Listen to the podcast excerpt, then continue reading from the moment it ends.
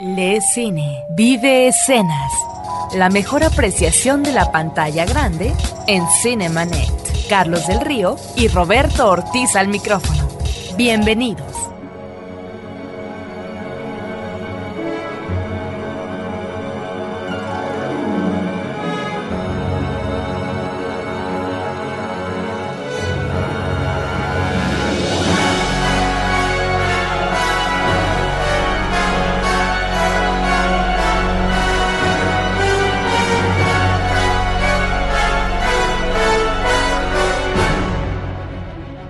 Cinemanet en frecuenciacero.com.mx y con mucho gusto dándoles la bienvenida también a nuestro público porque este es un programa conjunto, este es un crossover más entre Testigos del Crimen, que es además el programa más escuchado, más descargado de todo Frecuencia Cero. El día de hoy Testigos del Crimen se encuentra de fiesta, no solo estoy al lado de Guadalupe Gutiérrez, mi coconductora, muy buenos días, tardes o noches, querida Lupita. ¿Qué tal Roberto Coria? Bueno, pues encantada la verdad porque bueno, vamos a tener una plática, queridos escuchas, deliciosa. Nos reunimos con nuestro podcast hermano Cinemanet y le doy los micrófonos a Carlos del Río. Muchísimas gracias Roberto Coria, Lupita Gutiérrez y finalmente Roberto Ortiz. Es un programa con el que nos hemos involucrado, creo que más que con otros, debido a ciertas coincidencias temáticas. Pues sí, a lo mejor este programa para nosotros tiene maña porque de alguna manera vamos a aumentar nuestros escuchas, ¿verdad? y yo creo que hay una coincidencia en el tema que vamos a tratar porque creo que a cada uno de nosotros nos gusta, nos apasiona y estamos en la misma línea. Recordamos que tenemos en la producción a nuestro querido Abel Cobos como siempre, tenemos la asistencia técnica de Paulina Villavicencio y tenemos vías de comunicación, primeramente un correo de voz 01800 087 2423 para todos los programas de frecuencia cero en toda la República Mexicana. También tenemos en www.testigosdelcrimen.com la posibilidad de dejar su comentario. Y la de Cinemanet, www.cinemanet.com.mx, donde estamos ya rondando rondando los 200 episodios. Muy bien. Sí. Y también tenemos un correo electrónico testigosdelcrimen arroba frecuencia0.com.mx. Así como en promociones arroba cinemanet.com.mx. There was a barber and his wife, and he was beautiful, a proper artist with a knife, but they transported him for life, El tema de hoy, eh, queridos amigos, es evidentemente recuperar la historia de Sweeney Todd, el barbero demoníaco de la calle Fleet. Ya en Testigos del Crimen hablamos sobre el caso criminal en el cual se basa dicha adaptación teatral y posterior adaptación cinematográfica, pero hay algo muy importante en el fondo, hay mucha pasión, hay mucho amor, hay mucha venganza. En efecto, aquí todos aquellos que ya la vieron y los que están por verla, lo que observarán a través de toda esta película es el enojo, eh, la rabia y la venganza. Vamos a recordar cuáles son las principales guías que mantienen al individuo, al ser humano. Ya lo decía nuestro buen Freud, que nuestras pulsiones básicas son eh, el tánatos y el eros, es decir, la vida y la muerte. Y ambas están cargadas siempre de muchísima pasión, ya sea hacia la vida o ya sea hacia la muerte. Entonces es lo que vamos a ver precisamente a lo largo de todo esto, así como lo vamos desenmarañando, escudriñando y tratando quizá de entender un poquito por qué hace lo que hace Todd. Pues yo creo que debemos empezar mencionando que estamos analizando, estamos discutiendo sobre una película muy popular que se encuentra actualmente en cartelera, que estoy seguro que todos los presentes en esta mesa coincidimos al decir que es una maravillosa película, y su principal artífice es un sujeto llamado Tim Burton.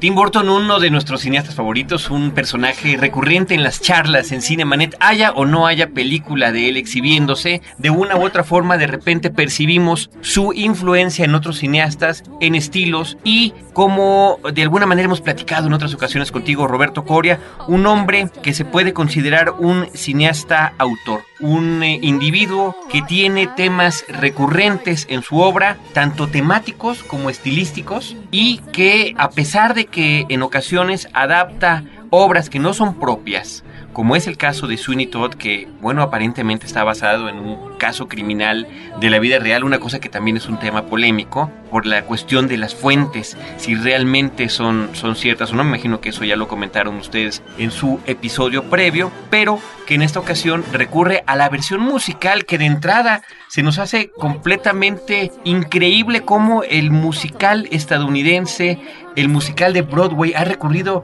a temas que no nos imaginaríamos se podrían convertir en obras cantadas, ¿no? Digo, desde una Evita Perón, que a quién se le ocurriría hacer la historia de la esposa de un presidente dictatorial sudamericano para un público universal, o en este caso, un asesino serial, un asesino serial en el, eh, Inglaterra victoriana.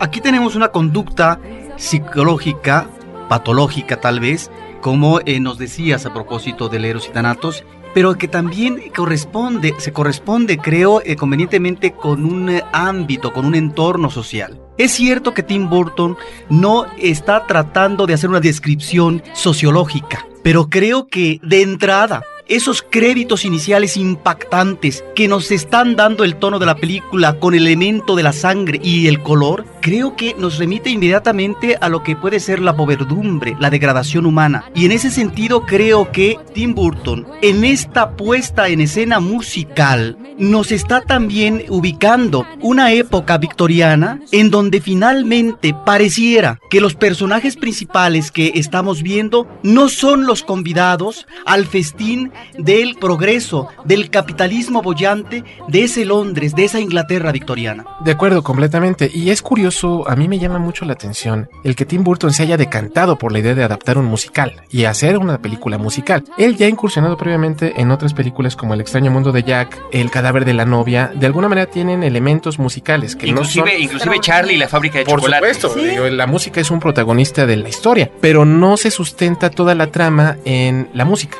Efectivamente, y lo que es aún todavía más desconcertante, que esta labor conjunta que ha hecho con un músico de cabecera que se llama Danny Elfman, que ha sido también una pieza clave, una identidad con la que lo tenemos plenamente ya ubicado, tenga que prescindir de él porque está recurriendo a otra musical. Dicen, cuenta ahora sí que la leyenda contemporánea, que lo invitó también para que hiciera músicas de fondo, pero que Danny Elfman dijo, yo no puedo hacerle justicia a este musical y ahí sí, hermano, te lo dejo todo para ti. Completamente de acuerdo, además de que sería la segunda película en la que Tim Burton no colabora con este hombre. La primera es Ed Wood, un bioepic maravilloso sobre el peor cineasta de la historia del cine. Queda para la recomendación para todos ustedes. Pero bueno, nos eh, atañe el tema criminal en esta ocasión. ¿Y qué les parece si hacemos una pausa y regresamos en un momento para hablar acerca de Sweeney Todd, el barbero demoníaco de la calle Fleet?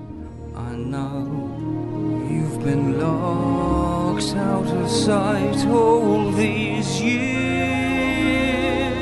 like me, my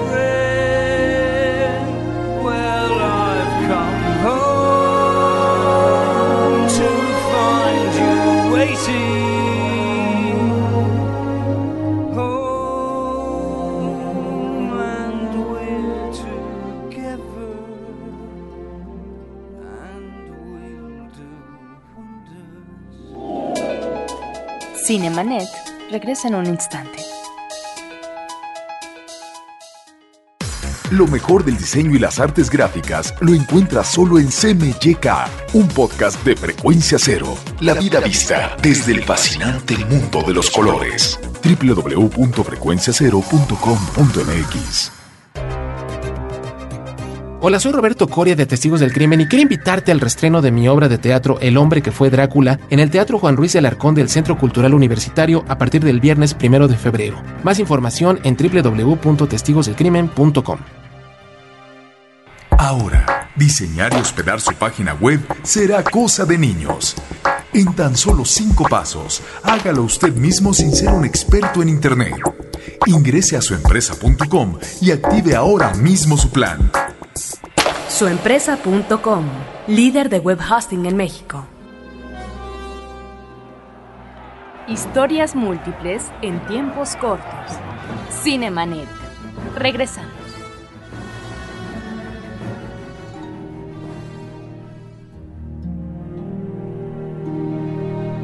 I feel you, Joanna. I feel I was half convinced I'd waken, satisfied enough to dream you happily I was Y estamos aquí de regreso en esta plática más que interesante y encantados con Cinemanet, con Carlos del Río y Roberto Ortiz. Y bueno, lo que estamos escuchando es toda esta fantástica música que hizo Stephen Sondheim para Sweeney Todd, ¿no? Carlos, nos ibas a comentar algo acerca de las descargas. Sí, Tenemos dudas. Tenemos dudas, inquietudes de parte de nuestra audiencia que nos pregunta dónde localizar los episodios previos. Tenemos en cada una de las páginas, ya sea en Testigos del Crimen o en Cinemanet, en cualquiera de esos programas de frecuencia cero, un player, un reproductor donde se encuentran los programas de los últimos tres meses. Esos son los que están accesibles de manera inmediata. También tenemos la sección de episodios. Si ustedes le dan ahí clic, pueden encontrar los episodios previos, donde también hay un buscador para encontrar el que más les interese. Ahora, en el peor de los casos, pueden recurrir a Google y ahí ponen el nombre del programa, Testigos del Crimen o Cinemanet y alguna palabra clave y les aparecerá también nuestra página. Entonces, he ahí las recomendaciones técnicas y regresemos a, para hablar acerca de Sweeney Todd de la versión cinematográfica. Ya hemos hablado que esta se basa en una obra de teatro escrita en 1973 por un dramaturgo llamado Christopher Bond, que a la vez fue retomada por Hugh Wheeler en las letras y Stephen Sondheim en la música para hacer este exitosísimo musical de Broadway Sweeney Todd el barbero diabólico de Fleet Street, una obra que tuvo un éxito inusitado. Roberto Ortiz estaba recordando que el papel coestelar como la señora Lovett era interpretado por Angela Lansbury, la reportera del crimen. Extraordinario, por cierto. Y obviamente va a ser retomada por Tim Burton de una manera estupenda. Ya Tim Burton ha manejado una suerte de relación, yo diría incluso como si fuera un actor fetiche, a Johnny Depp como protagonista de alguna de sus historias más entrañables. Definitivamente actor fetiche, o sea, se convierten, ¿no? El uno en extensión del otro y pues descubre Tim Burton en la presencia de Johnny Depp y también en la forma en la que este histrión tiene la capacidad de, de transformarse continuamente en sus cintas y con personajes verdaderamente extremos. Recordemos que la primera colaboración entre ellos se da en la película Edward Scissorhands, Eduardo Manos de Tijeras, que yo siento está constantemente referida en esta versión cinematográfica de Sweeney Todd. Evidentemente hablábamos de aquella escena en la que Sweeney Todd dice que cuando tiene una vez más sus navajas, su brazo está completo, ¿no? Como alguna vez lo estuviera también los brazos y manos de Eduardo Manos de Tijera. La forma, obviamente es el mismo actor, el cabello, la palidez del personaje, el estar ubicado en este ostracismo en una parte superior de alguna de algún edificio, ya sea un castillo o una casa ubicada en la calle Fleet y que bueno, tiene, siento yo, todas estas líneas conductoras, ¿no? También ha participado en otras películas como Ed Wood. Ed Wood, que es una cosa verdaderamente impresionante, un, un filme además en blanco y negro, al mejor estilo de las películas que él está homenajeando y parodiando simultáneamente, ¿no? Donde tenemos una interpretación de Bela Lugosi de parte de, De Martin Landau. Martin Landau, verdaderamente increíble, ¿no? Creo que estuvo nominado al Oscar. De hecho, lo ganó. Lo ganó, Oscar. finalmente. Y El jinete sin cabeza sería otra película que debemos de recuperar, ¿no? Sí, ahora, a mí me parece que estas recurrencias que menciona Carlos con Joven Manos de Tijera, en el caso de Todd estaríamos en las antípodas. Porque el manejo que hace de personajes y de situaciones es diametralmente opuesta. ¿Cómo arranca la película de Joven Manos de Tijera? Pues arranca con un homenaje a Vincent Price, que es un científico o un hombre que tiene que ver con esta mecánica de la creación ingeniosa de juguetes o algo propio de la tecnología. Y en el caso de la película de Todd, la tecnología es una tecnología terrorífica. Es una tecnología que va a servir para botar cadáveres al sótano y también para eh, tratar de hacer de ellos una comida fabulosa. En ese sentido, creo que estamos en las antípodas y al mismo tiempo con respecto a los personajes y su entorno inmediato. En Joven Manos de Tijeras es el personaje quien finalmente va a tener esta agresión de la sociedad. Y en el caso de Sweeney Todd, es el personaje que tal vez está absorbiendo y ha sido permeado por toda esta agresividad del entorno que maneja una revancha. Son como situaciones de manejo diferente por parte de Tim Burton y que nos lleva finalmente a lo que dice Carlos, efectivamente, a un manejo temático que está finalmente dado en una y otra película, en estos personajes que están en la realidad, que están en la fantasía, pero que la realidad va a ser trastocada, apuleada continuamente ante esta posibilidad de fantasear de estar en otro mundo. Yo creo que por esto que estoy diciendo estamos ante la película más oscura, más pesimista de Tim Burton. Y además la más gore, la más sangrienta, la que además mayor clasificación ha recibido por parte de los censores, tanto en Estados Unidos, Gran Bretaña o México, ¿no?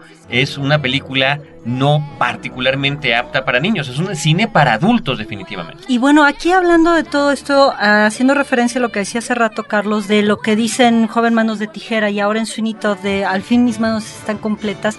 Una de las cosas, por ejemplo, ahora sí que desde el aspecto psicológico, cuando se dibujan manos estilo navaja o en picos o en todas este tipo de características son toda esta parte de agresividad. ¿Qué son las manos? Las manos es el contacto, es el contacto social, es la puerta de bienvenida. Cuando nos presentan a alguien no le damos el codo, el hombro, no, El es la mano, el pie, ¿no? Se dan la mano y se toman el pie. Es una parte de bienvenida, de, de mira, te estoy saludando y veo a través de esto cómo te recibo o cómo te rechazo. Y lo que pasa con las navajas, obviamente es toda agresión y toda esta hostilidad. ¿Qué sucede? También una de las cosas que se observan con todas estas referencias que hace Tim Burton, que sabemos perfectamente que hace monstruos, digamos, esa gente que no es normal, entre comillas, dices, bueno, a fin de cuentas igual que es normal, como decía Roberto, atacan al pequeño joven manos de tijera que era completamente ingenuo e inocente. Todd no es inocente, al contrario, utiliza todo el colmillo que ya va adquiriendo a lo largo de los años y lo empieza a usar en revancha. Sin embargo, convierte en monstruo aquello que está dictaminando la sociedad que debe de ser monstruo, cuando lo está presentando como, entre comillas, ¿qué tal si esto sería lo más normal o lo más adecuado o quizá algo diferente por un manejo simplemente de otro? Y de lo que decías, yo, bueno, lo que he visto y me da cuanto a mí Tim Burton me fascina, es que hace referencia y honor a sus propias películas en N, ¿no? El jinete sin cabeza, todo este traje que lleva Christina Ricci, no me acuerdo del Katrina el- Van Tassel. Katrina, el traje que hace referencia a Beetlejuice como una parte de esperanza que pone en su película de Al fin encontró el amor y es cuando empieza una época diferente de Tim Burton con, con su nueva pareja. Y y yo creo que a partir de la paternidad, Big Fish, digo, vámonos al terreno cinematográfico. Big Fish es tal vez su película más personal, la que refleja mejor sus inquietudes Sí. y tienen que ver con el momento en que el sujeto es padre, que tiene un hijo, todos sabemos, él originalmente era pareja de Lisa Marie, esta mujer que sale en Ed Wood, que sale en Mars Attacks, en Marcianos al Ataque, y que eventualmente el termina con ella. en- sí, es una y además es, en es el la esposa del de senador, del gorila. Es donde coexisten ambas mujeres. Elena Bonham Carter. Exacto. Una mujer Elena muy Bonham extraña. Carter, Verdaderamente peculiar. Yo tengo mi propia teoría personal. De que cuando, cuando Tim Burton vio la película de Frankenstein, donde sale Helena Bonham Carter, particularmente caracterizada como la novia La- de la criatura, La versión de Robert Sí. De Niro eh, dirigida por Kenneth Branagh. efectivamente descubrió allí que ahí estaba su, su otra media naranja, ¿no? Su musa. Yo particularmente, o sea, aunque aprecio las cualidades histriónicas de Helena Bonham Carter, pues yo me quedaba con Lisa Marie, que también es de una belleza peculiar. Claro. ¿no? Es vampira en la película Ed Wood. de Ed Wood, ¿no? Y, y es muy curioso, de- decíamos, recuperar la idea de la paternidad. A partir de este instante comienza, creo yo, la etapa más madura de Tim Burton como director. Recordemos, recapitulando algunos aspectos, otras colaboraciones brillantes entre Tim Burton y Johnny Depp, además del Jinete sin Cabeza, lo tenemos en Charlie la fábrica de chocolate, una película ya infantil dedicada para su niño, una especie de Pericles el- de los locos Adams, una cosa muy curiosa. Recuerdo, por No ejemplo, de no. Recuerdo eh, El cadáver de la novia, donde Johnny Depp presta la voz a Víctor, al protagonista de la película, y llegamos a Sweeney Todd, el barbero demoníaco de la calle Fleet. Y fíjate, ahorita quería yo recuperar esto. Ustedes, Roberto Ortiz mencionó la palabra revancha. A Sweeney Todd, Guadalupe, lo mueve la venganza, que creo yo que es Sí. uno de los sentimientos, una de las acciones más poderosas en el ser humano. En efecto, porque si seguimos la línea le quitan lo más preciado, el amor. Su esposa Sí. y su hijo. su esposa y, Y su hija. y su hija, en efecto. Entonces él va, digamos que acumulando todo esto y él lo que busca a través de, de la transformación del amor al odio, en donde, ¿qué hace? Simple y sencillamente les está cortando, ¿qué? El cuello.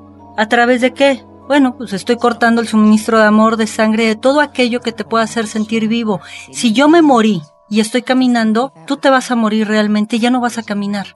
Es una cosa como muy simbólica, por así ponerlo, en donde les corta el cuello y cualquier capacidad que tengan para pedir auxilio, para gritar, para llorar, para experimentar o para más bien manifestar el dolor. Y esto es lo que pasa dentro de Todd, o sea, como este complemento. Además, la contraparte también de la amante. La señora Lovett. Sí, de, de las delicias que hace con la carne y vende sus deliciosos pasteles. Bueno, queda un complemento este amoroso Pero en esta conducta que observamos de estos dos personajes que has mencionado, yo no sé si estamos ante el acto supremo de colatría, ¿sí? Por el comportamiento mismo que tienen. Eh, si se trata de un acto de venganza que se rumió durante muchos años, encarcelado y ahora en el regreso, estaría considerado para ubicarlo en una persona, en el juez, que sería el villano de la historia. Alan Rickman. Sin embargo, El estupendo Alan, Alan Está Rickman, estupendo. habría que decir. Sin embargo,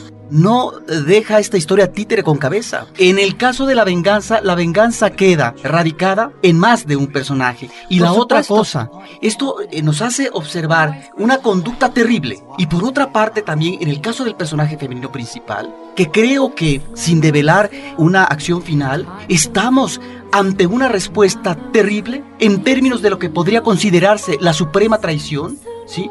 Ante algo sagrado, que es la consideración de a quién quiero y si todavía existe. En efecto, fíjate que esto que suena completamente lógico. Dice, bueno, ¿quién me la hizo? El juez.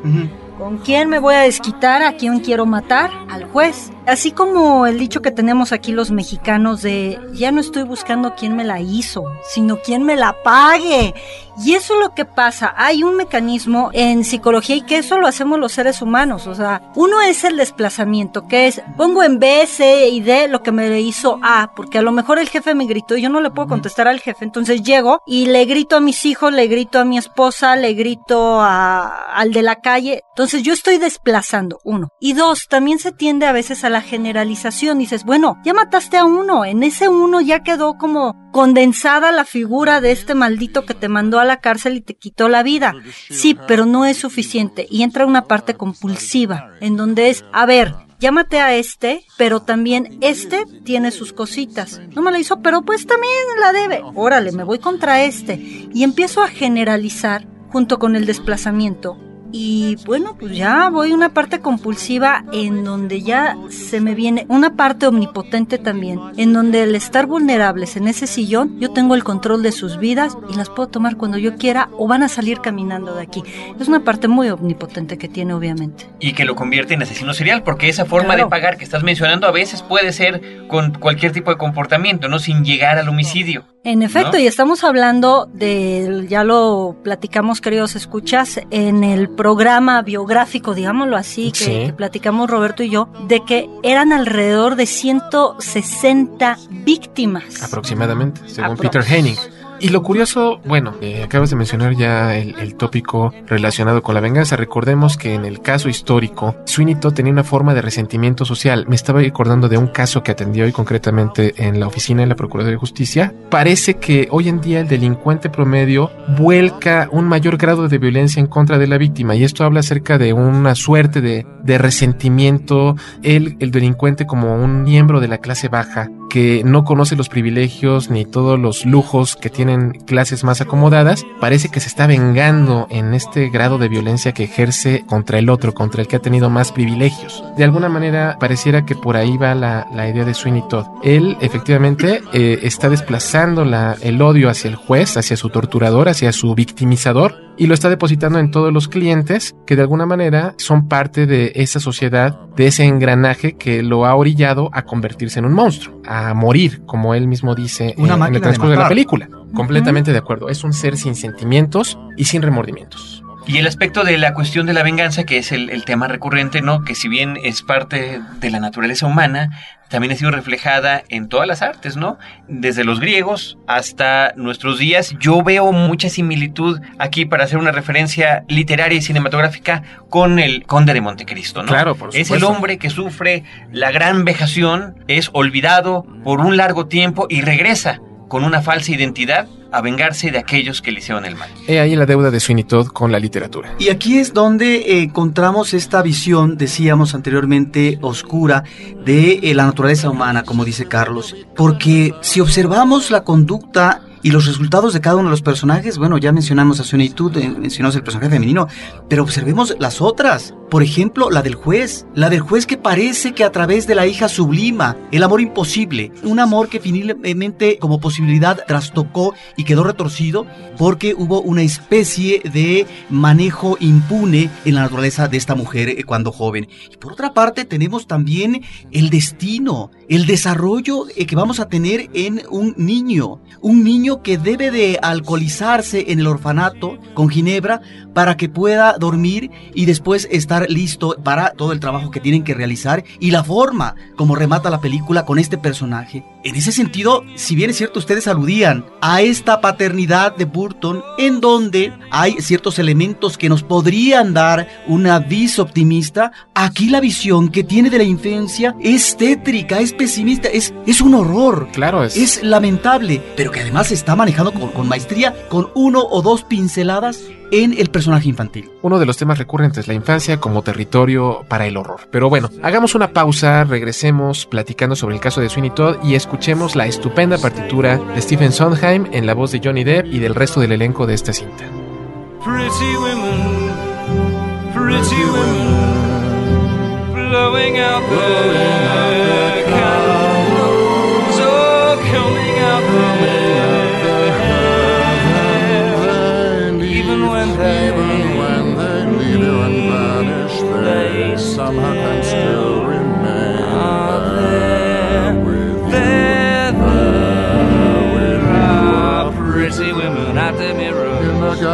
and righty, flower picking. whether watching how they make a man sing proof of heaven as you're living. No te quedes fuera de foco. Cinemanet regresa en un instante. Si eres de los que disfruta el vino pero no quieres preocuparte por sus complejidades, no te pierdas a Juan Sotres en Vino para Principiantes, el podcast de Frecuencia Cero. www.vinoparaprincipiantes.com Porque todo lo demás es solo comentario. EON 4.5. Conéctate al mundo de la tecnología y los negocios con EON 4.5. Un podcast de frecuencia cero. www.frecuenciacero.com.mx. Fin del flashback. Estamos de regreso. There's a hole in the world like a great black pit, and it's filled with people who are filled with shit, and the vermin of the world inhabit it. But not for long. They all deserve to die. Mrs. Love, let's tell you why.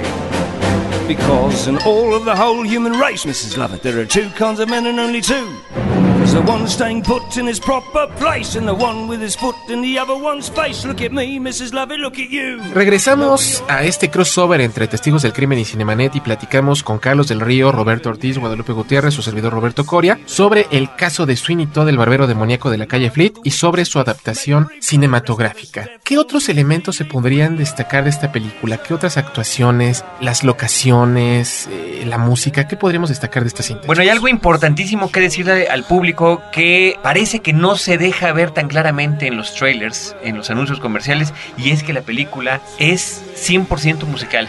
O sea, las conexiones entre una canción y la otra son escasas líneas que hablan los personajes y lo demás es cantar y cantar y cantar. Y a mí me tocó ver que había gente que se salía de la sala, Se cansa. que ¿no? de repente no, no aguanta o no está acostumbrada a este ritmo de película, ¿no? Pero también, ¿sabes por qué? Por la precisamente lo que decían hace rato, por la cantidad de agresión que visualmente se puede estar percibiendo. Hay gente sumamente delicada y sensible para eso, entonces se sale. Pero También. en el caso del musical es un género que en los últimos años eh, no es muy favorecido por el público de México, si hablamos, digamos, como un público masivo, que sí fue favorecido en otras épocas, si consideramos por ejemplo. tan solo en los 60, no sé si es eh, en esa ocasión esta película con Julie Andrews. Eh, la de The Sound of Music. Ajá, esa película fue, no sé si la más o una de las películas más taquilleras. Pero, en pero hay una diferencia allí. Es Ahí es una película que tiene momentos musicales, ¿no? Sí, pero está, es un musical. Sí, sí, sí, Este pero hay otros, por ejemplo, en los 70 noventas, Jesucristo Superestrella, ahí sí no habla nada. Fantástica. ¿No? Pero de todas maneras es un musical creo que entonces estamos ante otro momento en donde no existe este apego, esta afición. Sin embargo, creo que esta película, como espectador común, yo diría que pasa la prueba porque no es completamente musical si consideramos cómo a veces los diálogos pasan al canto y el canto a veces se convierten en momentos evocativos o de reflexión interior o pasan del susurro al gemido que nos está remitiendo a eh, realidades terribles que están pasando los personajes. Ahí es donde creo que hay un acierto, porque finalmente no es el canto por el canto, sino un eh, momento que podría ser como de, de lamento en términos de esa situación que viven los personajes. Y también habría que comentar que es un musical que podríamos llamar intimista, porque no existen estos grandes momentos al estilo de Amor sin barreras, donde salen todos bailando y tronando los dedos, o bailando, ¿no? Realmente son momentos muy particulares, inclusive hay una escena donde sale Johnny Depp cantando y bailando entre gente que está estática. Sí, claro, que va ¿no? caminando. Efectivamente, y casi todo siempre es en, en la mayor parte de la película en lugares cerrados. Además de que el musical creo que es un género muy acotado para cierto tipo de público. Veamos, como tú dices, Roberto Ortiz, que funciona muy bien en teatro, en Broadway. Es una. El musical es el pan de cada día. Acabamos de ver aquí en México El Rey León, La Bella y la Bestia. La Bella y la Bestia, El Fantasma de la Ópera de Andrew Lloyd Webber, que ya fue llevado también al cine. Y en cambio vemos en el medio teatral mexicano que un musical como fue Frida Kahlo tuvo una falla estrepitosa, una derrota contundente y no tuvo éxito y salió de las carteleras teatrales a las pocas semanas. Es algo, creo yo, muy acotado y a mí en lo personal, lo que me hizo soportarlo, yo no soy gente de musical, ahorita hace rato estábamos discutiendo Roberto Ortiz y, y me vio con ojos hereje,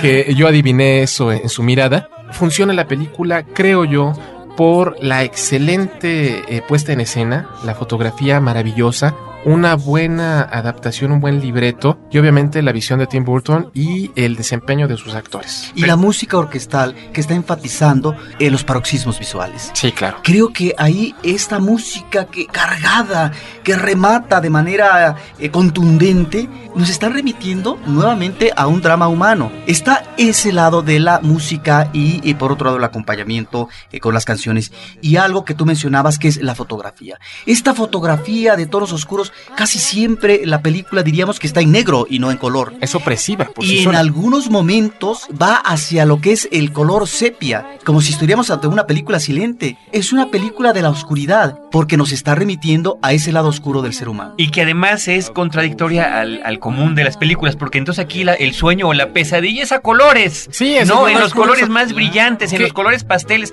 a los que también recurre Tim Burton. By the sea, Mr. Todd, that's the life I'd carve it. By the Mr. Todd, oh, I know you'd love it. You and me, Mr. T, we could be alone in a house where we'd almost own down by the sea. Anything you say. Y diría yo, esta obsesión que tiene por el detalle. La película es redonda en todo sentido. El diseño de producción de Dante Ferretti, el diseño de vestuario. de Colin Atwood, que, es, que también ha trabajado con él en varias ocasiones. el- el- la, la fotografía que ya mencionan y esta selección de actores, no como muy precisos para cada uno de los papeles que tiene y también la novedad de que es gente que no particularmente se dedica al canto y que en esta ocasión no hacen este esfuerzo adicional y que sean ellos efectivamente los que están prestando la voz. Recordemos otros ejercicios similares, ¿no? Pensaría yo en el musical que hizo Woody Allen, Everyone Says I Love You, todos dicen que te amo, donde no todos pudieron cantar, ¿no? Drew Barrymore tiene que ser doblada porque ella sí dicen que definitivamente canta peor, ¿no? Que, que cualquiera que se le hubiera puesto enfrente. Yo, yo quisiera rescatar rápido sobre la visualidad. Eso es, eso es muy interesante lo que dices, Carlos. La pesadilla es en colores, que tiene que ver mucho con la infancia de Burton. El hombre está a punto de cumplir 50 años. Nació el 25 de agosto de 1958 y, y lo tengo muy presente porque yo cumplo años el 25 de agosto. Por Así cierto. que cualquier regalo es bienvenido a esta cabina en Testigos del Crimen. Hay mucho tiempo para preparar. sí, tienen, tienen tiempo para planearlo. Bueno, el punto es que el hombre crece en el medio más suburbano, más fresa de la Burbank de los años 50, en todo este ambiente familiar, bonito, diría yo, que plasma en una película como Edward Scissorhands, donde Preciosamente. preciosamente, y, y creo que este es el ambiente, este es el contraste. Pero además lo hace burlándose, ¿no? Sí, eh, eh, en sus efecto. Eh, su cine, creo yo, trata sobre la marginalidad, sobre personajes extraños a lo que la gente llama doméstico, a lo que la gente llama común. Veamos Batman. Batman y el Guasón son dos personajes completamente marginales, al igual que Edward Scissorhands, al igual que Ed Wood, al igual que el Edward Bloom de Big Fish. Es, es una persona normal físicamente, pero es un cuentista, es un hombre que vive en la fantasía. Luego entonces es un extraño. Al igual Esto que Jack. Skellington, que a pesar de que todos lo adoran, eh, no lo entiende nadie en su propio mundo, ¿no? Por eso es eh, cuando él quiere tomar la Navidad, Jack Skellington, es como una pieza que no encaja en el rompecabezas. Además Simplemente que el recluido de, de la fábrica de chocolate. maravilloso. El, el personaje marginal, Charlie, un chocolatier, un chocolatero que no es comprendido por este padre Christopher Lee, que además aparece, lo recordaremos en El Jinete sin Cabeza como un juez, una, un pequeño cameo maravilloso. Y, iba, cine- iba a salir en una pequeña parte de esta película. Ah, finalmente, finalmente no se pudo lograr esa, Y, y tiene la deuda Tim Burton visualmente. Él creció con las películas de horror de la Hammer de la década de los 50, 60. Es por eso que la sangre en Sweeney Todd es tan estridente, tan roja, tan alarmante, eh, de tal suerte que contrasta perfectamente con todos los tonos oscuros que él emplea. Pero también hacia dónde lleva la marginalidad que están mencionando ustedes, porque en el caso del personaje femenino y que es consecuente Todd con eh, él, es un manejo espeluznante que lleva al canibalismo en cuanto a la manera tal vez de reivindicarse económicamente ante una sociedad opresiva que no les ha brindado los bienes, las mieles del portento industrial. En ese sentido me parece interesantísimo cómo estas líneas finas de la historia están describiendo muy bien esta conducta de los personajes y una justificación, un porqué. En efecto, y junto con esto es parte de la revancha que hacen, ¿no? Así como nos hacen a un lado, bueno, pues nosotros vamos a tratar de pertenecer a todo eso. Pero fíjense, siguiendo esta línea también que decían acerca del color, hemos de recordar que todos los colores tienen dos partes. Una que es la general, eh, que se puede implementar, y Roberto nos puede decir precisamente como buen diseñador gráfico, toda la psicología del color que esto implica. Primera, todos los matices que tienen negro, sepia y este rojo rojísimo. Primero, el negro no es color. Es Empezando por ahí. Al contrario, exacto. Es la ausencia del color, es el vacío. Por eso cuando hay un luto, cuando se muere alguien, nos vestimos de negro. Porque es una parte simbólica de cómo está el dolor y cómo está representándose la ausencia. ¿De qué se habla? De esta ausencia de la vida, del amor, de la felicidad, de la satisfacción. Y es, es que en mi vida ya no puede haber color porque ya quedó simplemente el dolor, la ausencia y todo esto que conlleva. El sepia como esta parte que se maneja como de añoranza del pasado, de los recuerdos, de las vivencias, de todo aquello que, que se ha, digamos que contemplado y vivenciado. Y el rojo, el rojo señores, es pasión. Claro. Punto. Al lado y al extremo que como en un principio dijimos, hacia la agresión Hacia o la hacia la sexualidad. Pero los dos contienen sangre. El cuerpo tiene sangre y es lo que nos da vida, la que fluye. El rojo fluye por nuestro cuerpo. Y esto es lo que presenta y lo que experimenta, ¿no? Yo creo que Hablando debemos de ir eh, cerrando un poco más o menos eh, esta conversación. Eh, tu veredicto, Roberto Ortiz Escobar, sobre Sweeney Todd. Bueno, yo con lo que acabas de decir de los colores, diría que en esta película, que insisto, es eh, muy oscura, no existe posibilidad de establecer la felicidad ni en el ayer, ni en el presente. Y me preguntaría, tal vez tampoco existe la felicidad en el futuro para los personajes jóvenes que me gusta mucho en la película que Tim Burton no maneja un remate en No términos- cuaja esa historia. y aquí termina. No es que tal vez quiera manejarnos un suspenso, sino porque simple y sencillamente ante esa situación de horror que hemos visto, sería muy difícil aún en estos seres juveniles, hermosos y demás, que pudiera existir el bálsamo necesario y suficiente para poder tener una reivindicación a futuro. Es ahí donde creo que finalmente es una película terrible, pero que nos habla de la maestría de Tim Burton, de la manera como observa la conducta humana y que lo hace con una puesta en imágenes impresionante y que además asume los retos. Es cierto, como ustedes dicen, ha manejado canciones, pero ahora estamos ante un musical que deviene de Broadway y que lo hace muy cinematográficamente. Digo, basta recordar la escena inicial de los créditos para decir esto es cine. Sí. Y esto ya nos está rompiendo y lanzando el eje hacia las imágenes de creación fílmica. Carlos del Río, tu opinión sobre Sweeney Todd. No, pues una joya más del genio, y es un genio, Tim Burton, que nos vuelve a demostrar cómo puede hacer propio cualquier material que caiga en sus manos. Insisto, ya sea de su propia creación a través de sus dibujos, de sus historias, de sus poemas o de sus canciones, hasta tomar los de otras personas, pero dándoles ese peculiar estilo que él ya tiene. Yo mencionaría nada más cómo integra elementos, ya hablamos de muchos a lo largo de este programa, pero el elemento de la maquinaria, que es algo Recurrente. constante y recurrente en sus películas, aunque sean de épocas en las que aparentemente no, la tecnología no está lo suficientemente elaborada, o de lugares fantásticos, como la Tierra de la Navidad o la Tierra del Halloween, ¿no?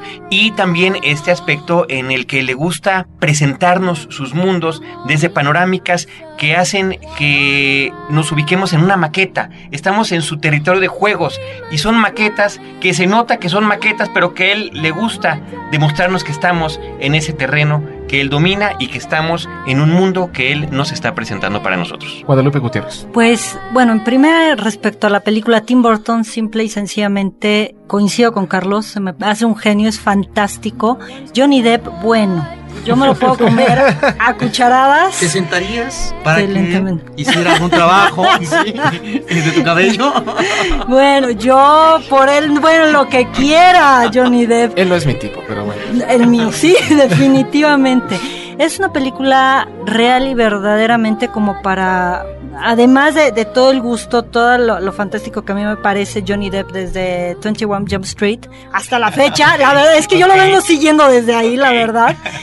Además de que ha crecido inmensamente como actor, creo que es una película que habla precisamente de lo que es el ser humano, de lo que siente, de lo que vive y de lo que trae en las venas. Amor y agresión. Y finalmente, la mejor opinión, queridos escuchas, es la suya. Yo disfruté. Pensé que iba a ser la tuya. Yo disfruté muchísimo la ¿qué, película, así como tú, Carlos del Río, así como Guadalupe Gutiérrez, Roberto Ortiz. Soy un incondicional del cine de Tim Burton, creo yo, y como ustedes pueden ver en la página de Testigos del Crimen, creo que es uno de los cineastas más ingeniosos e imaginativos de nuestra era. Creo que nos encontramos frente a un verdadero genio y es simplemente un experimento más. El hombre tomó el riesgo de hacer un musical, de adaptarlo. Efectivamente no es una historia suya, pero es una historia que se identificó demasiado con los temas que tanto le fascinan y creo yo que sale airoso de esta prueba. Pero finalmente, queridos escuchas, la mejor opinión es la de ustedes.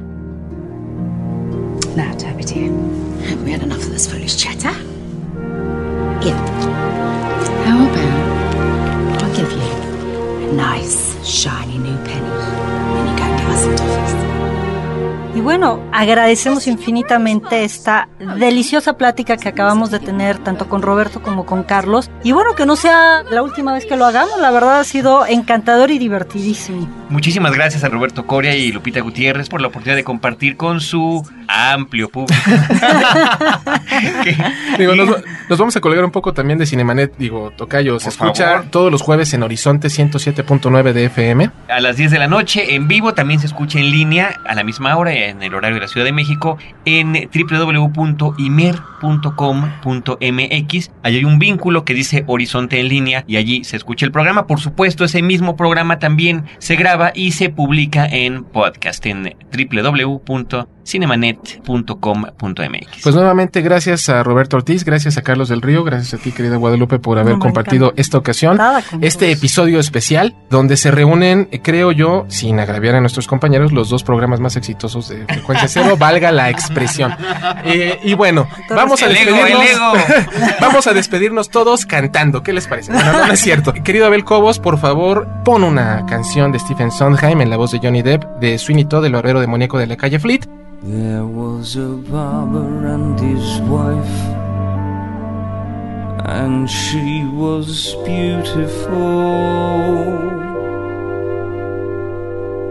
A foolish barber and his wife. She was his reason and his life, and she was beautiful, and she was virtuous, and he